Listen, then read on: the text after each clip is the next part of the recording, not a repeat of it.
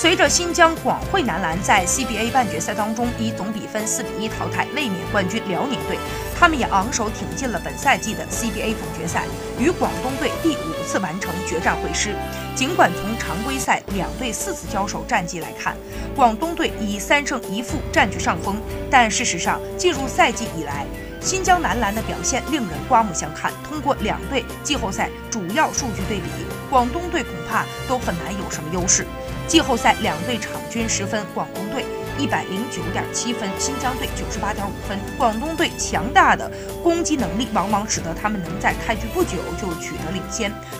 但也常常容易出现因放松防守而被对手追分甚至反超的情况。替补方面，广东队新人更是面临考验，两队外援季后赛场均数据，新疆更胜一筹。